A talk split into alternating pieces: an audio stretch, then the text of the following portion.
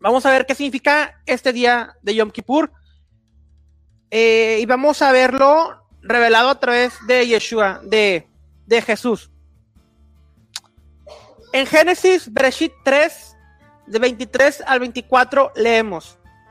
Y el Señor Dios echó del huerto del Edén, lo echó del huerto del Edén, a Adán y Eva, para que labrara la tierra de la cual fue tomado. Expulsó, expulsó pues al hombre y al oriente del huerto del Edén puso querubines y una espada encendida que giraba en todas las direcciones para guardar el camino al árbol de la vida. ¿Ok?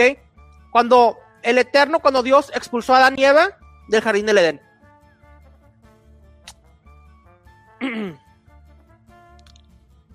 ok. Tenemos a el jardín del Edén y a Adán en Génesis.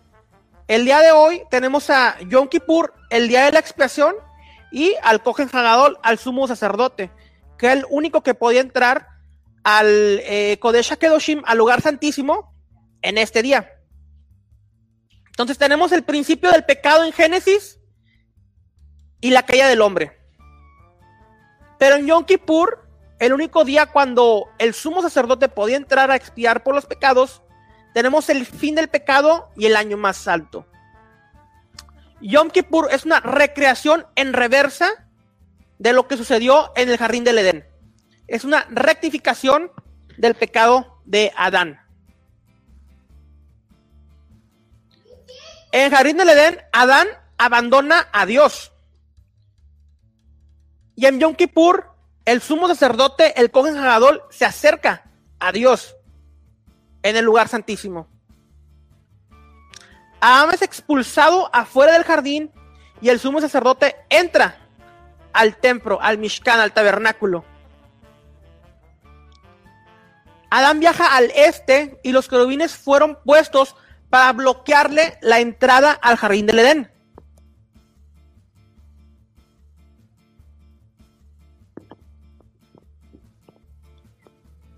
Viajó rumbo al oeste hacia el templo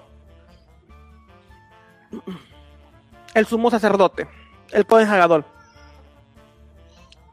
Adán comienza sin pecado cuando fue creado y termina con pecado y culpable después de la caída.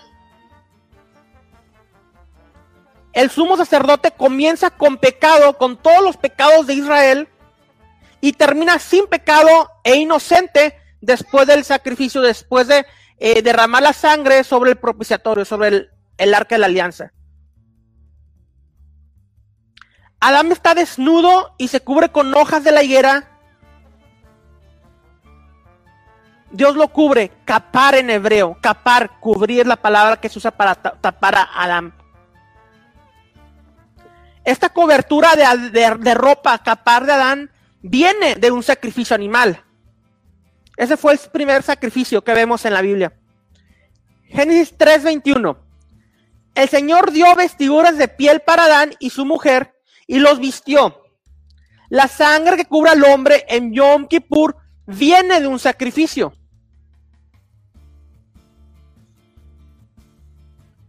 El hombre dejó el Edén y el sumo sacerdote entra al templo, el cual contiene la presencia de Dios, la Shekhinah. Esos son lugares de reunión. En el, jardín del Edén, el hombre y Dios se alejan. Y en el tabernáculo, en Yom Kippur, el hombre y Dios se unen en Yom Kippur. Los querubines pro protegían el Derech, el camino al jardín del Edén. Y en Yom Kippur, el sumo sacerdote, el congelador, va por el Derech, el camino hacia el lugar santísimo.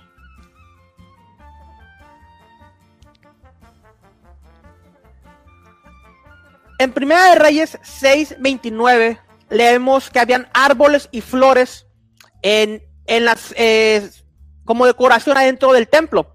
Luego esculpió todas las paredes de la casa en derredor con grabados de figuras de querubines, palmeras y flores abiertas, tanto el santuario interior como el exterior. Esa es una simbología, eh, lo que vemos en el templo es una simbología del jardín del Edén, el templo representa el jardín del Edén. Cuando hablan del hombre en Génesis se refiere al este, que es expulsado. Estaba viendo hacia el este. Los querubines protegían el jardín del Edén. Y en el templo los querubines también protegen el templo.